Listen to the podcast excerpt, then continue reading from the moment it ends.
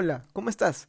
Me llamo Alessandro Cabrera y he creado este pequeño espacio que no sé si va a ser un podcast o en qué se va a convertir, pero he creado este espacio para poder compartir contigo un poco de mis vivencias y un poco de lo que he ido aprendiendo en los últimos años. De hecho, el primer tema que me gustaría tocar es acerca del factoring, que he descubierto en los últimos meses es una gran forma de inversión, al menos aquí en Perú donde me encuentro.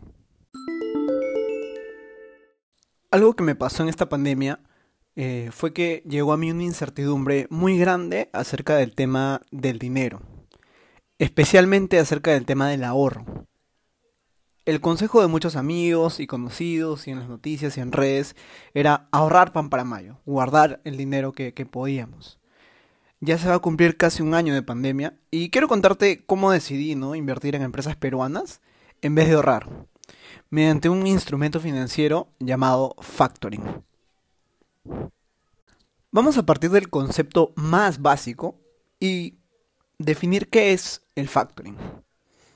El factoring consiste en un contrato que normalmente se realiza entre una pequeña empresa, mediana empresa y un banco. Eh, en este caso, la pequeña empresa, que puede ser, por ejemplo, una empresa textil de uniformes, eh, le vende a Metro ropa para sus trabajadores. Y genera una factura, ¿no? Eh, para poder cobrar por esta ropa. Metro le dice a la pequeña empresa, está bien, envíame tu factura y te voy a pagar en 120 días. En 120 días te voy a hacer el depósito del dinero. Aquí viene el problema para la pequeña empresa. La pequeña empresa necesita liquidez. Es decir, necesita la plata de manera inmediata para poder atender más pedidos. Esta empresa no puede esperar 120 días, pues se quedaría sin capital para poder fabricar más ropa. Y en este punto es donde entra el banco que le dice a la pequeña empresa, pequeña empresa, yo banco, te doy la plata que te debe Metro hoy, pero me llevo mi comisión.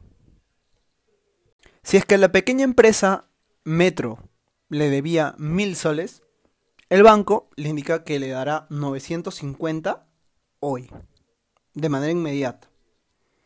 Lo que va a hacer el banco es esperar 120 días y cobrarle los mil soles a Metro. El banco se vuelve el acreedor de esta deuda, es decir, es el ente encargado de cobrar esta deuda, llevándosenos 50 soles solamente por ser el intermediario en este ejercicio. ¿Qué te parece si te digo que tú puedes ser ese intermediario y llevarte esos 50 soles de comisión? Así es como funciona el factoring. Y existen en el Perú algunas plataformas que te van a permitir financiar esas facturas y ganar intereses por ello. Yo, de manera personal, he invertido en dos plataformas. La primera se llama FinSmart y la segunda se llama Facturedo. Ambas trabajan con facturas comerciales de empresas sólidas como Replay, Rappi, Sencosud, Tailoy, pero también con algunas más pequeñas que sí pueden ser un poco más riesgosas. Ahora, es importante aclarar que toda inversión conlleva un riesgo de por medio. Y mientras mayor sean los intereses que puedes ganar, mayor serán los riesgos a correr.